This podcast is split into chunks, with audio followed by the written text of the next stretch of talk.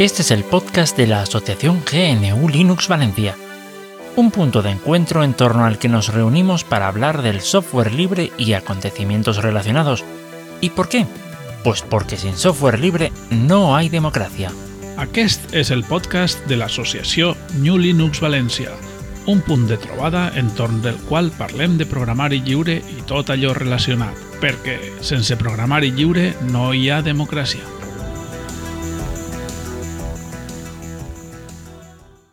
Hola, hola, hola, ¿qué tal? ¿Cómo estáis?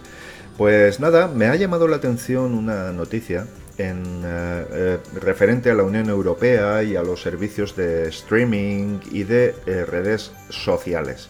Y es que durante estos días, en concreto mm, el 29 de abril más o menos, se, se, hizo pública la intención de la Unión Europea de el lanzamiento en fase de, de pruebas, evidentemente en fase de pruebas de dos plataformas públicas de redes sociales. Y eso tiene muchísimo sentido por cuanto supone de independencia tecnológica de, una gran potencia, en este caso, pues bueno, pues Estados Unidos, como podría ser cualquier otra, ¿eh? es indiferente una que otra. Lo que es evidente es que, dadas las circunstancias y dados los acontecimientos, pues se hace poco aconsejable depender de terceros y mucho mejor ser autosuficientes.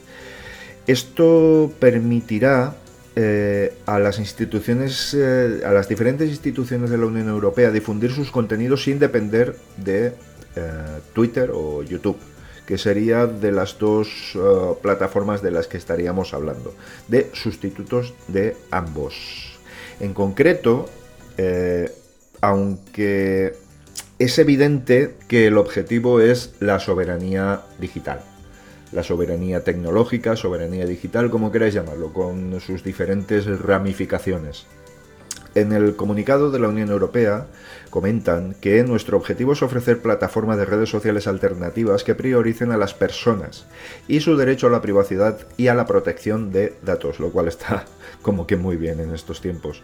No recurren a transferencia de datos personales a países externos, no hay anuncios ni perfilado de usuarios. Esperamos que este sea un primer paso que permite una continuidad en el uso de plataformas sociales compatibles con la privacidad.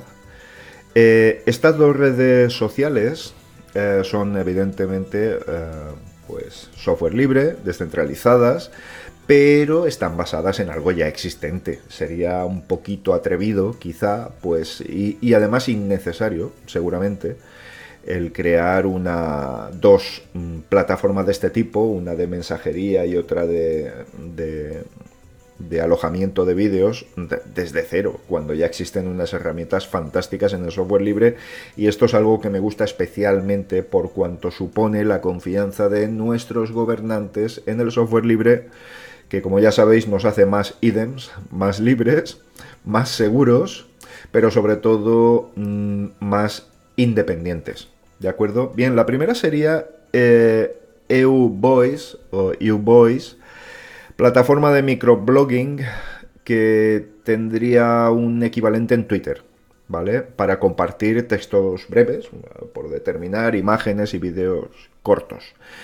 Eh, basada en Mastodon. Evidentemente, han habido muchos, han habido muchos muchos, muchas iniciativas en cuanto a la utilización de Mastodon, desde grandes jerarcas eh, estadounidenses hasta, hasta muchos otros, ¿no? Eh, evidentemente es muy goloso, es decir, tienes tus servidores, tienes alojada tu instancia de Mastodon y puedes, puedes, mm, puedes difundir lo que te dé la gana, puesto que es un servicio completamente libre. Pero bueno, eso es otro tema pero sí que es evidente que no, no tiene por qué estar controlada por ninguna organización nociva o tóxica, como queráis llamarlo.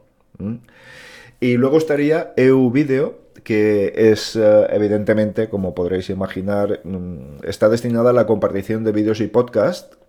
Y podcast. como esto que estáis escuchando, vídeos y podcast. Y viene a suplir el servicio prestado por YouTube. Ejecuta, uh, ejecutará una instancia de PeerTube, ¿vale? Con lo cual ambas plataformas las conoces. Eh, PeerTube, perteneciente a Framasoft, perteneciente en su diseño a Framasoft, que es una organización francesa que merece muchísimo más, merece ser muchísimo más conocida y más apoyada de lo que está porque su trabajo es espectacular, espectacular. Bien,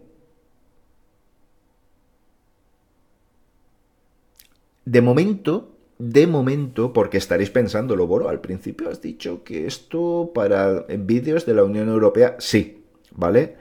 Eh, por ahora, por ahora, y este por ahora también figura en los, eh, en los en alguno de los comunicados, no se admitirá el registro de usuarios particulares. ¿De acuerdo? Lo único que se pretende de momento, por ahora, de momento, es el tener un lugar eh, institucional donde difundir la información que genera la Unión Europea, que es muchísima, muchísima, además de la interactuación, evidentemente. Pues tú tendrás tu, tu cuenta de Mastodon y podrás compartir y tutear eh, a, completa, a completa discreción, evidentemente. Eh, bueno, a todo esto podríamos hablar de las maniobras, de, eh, como os he dicho antes, de grandes jerarcas que mm, ante el fracaso de este tipo de plataformas, el fracaso en su fracaso con este tipo de plataformas, porque no tiene mucho sentido, ¿no? La viralidad es más limitada. Pues nada, como el caso de, del señor Musk, pues han decidido pues comprarse Mm, su plataforma, la plataforma de eh, microblogging, bueno, chateo, como queráis llamarlo. Yo ya no sé muy bien cómo definir estas cosas, ¿no? Como es el caso de Twitter.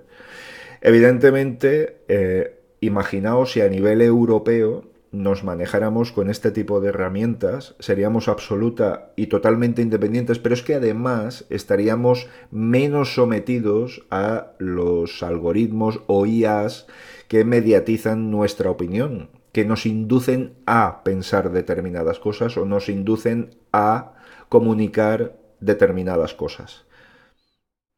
Para que os hagáis una idea, en el caso de Mastodon, eh, el crecimiento está siendo verdaderamente tremendísimo, tremendísimo.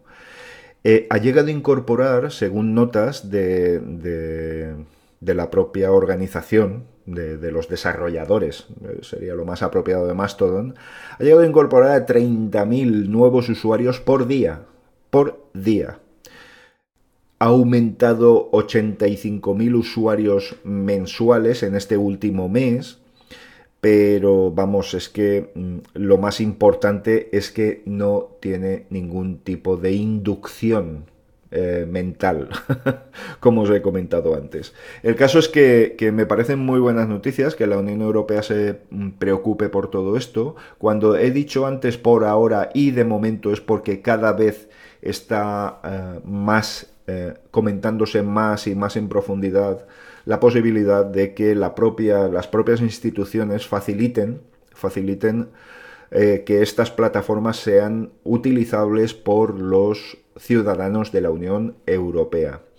Es tan bueno el proyecto, es tan buena la intención que evidentemente tiene que llegar a la población en, breves momentos.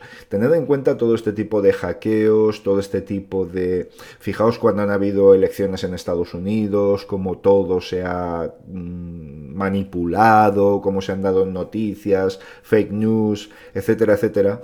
Pero además eh, se produce, eh, evidentemente esto se puede producir en cualquier plataforma, pero, pero en algunos casos ha sido alentado por, las, eh, por los servicios de recomendación que tienen estas grandes eh, plataformas privativas. Estoy hablando de las que ya conocéis todos. Tampoco voy a nombrarlas porque no es necesario y tampoco hay por qué eh, comentar algo tan tóxico. ¿No os parece? Así que bien, estamos de enhorabuena, vamos a ver en qué queda todo esto.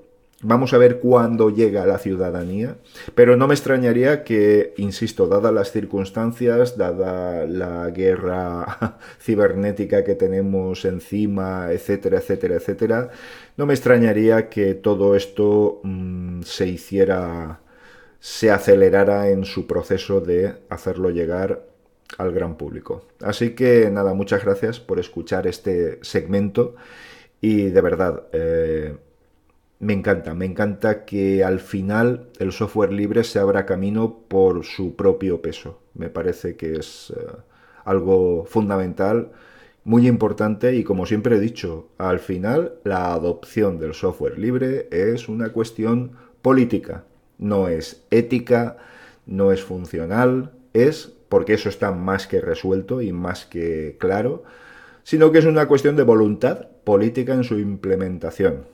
Así que con estos movimientos estamos de enhorabuena y desde luego en lo que a mí respecta me hacen sentirme europeo. ¿Nos parece? Chao, chao.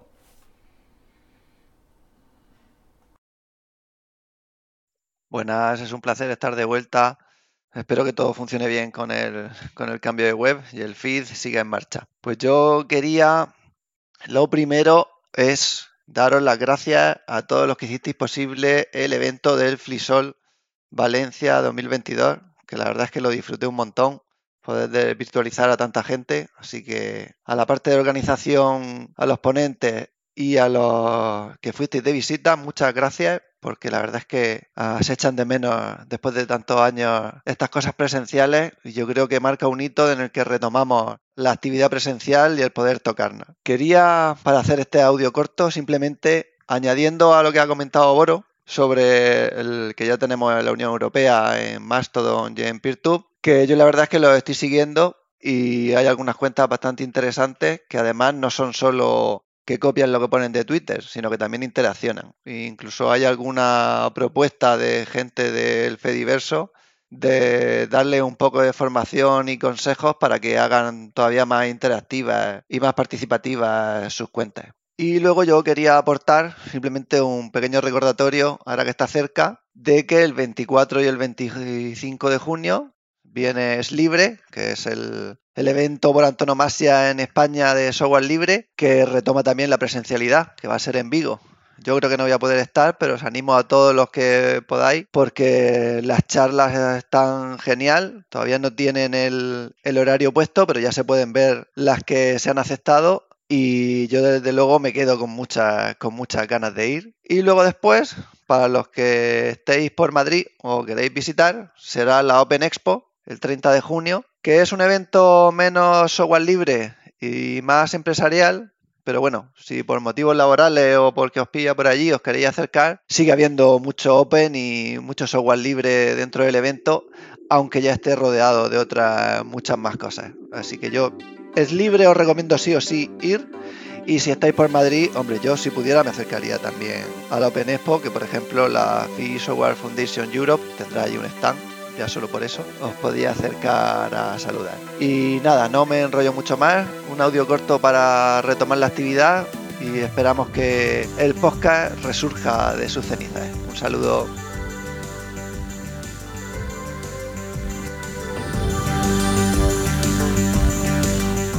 Muchas gracias por tu atenta escucha. Si quieres participar en la tertulia o hacernos llegar algún aporte, puedes ponerte en contacto con la asociación en gnulinuxvalencia.org barra contactar tienes todas las formas de hacerlo. Te esperamos en el próximo episodio. Hasta entonces! Moltes gràcies per la teua escolta. Si vols participar, pots posar-te en contacte amb nosaltres en gnulinuxvalencia.org barra contactar. T'esperem en el pròxim episodi. Fins pronte!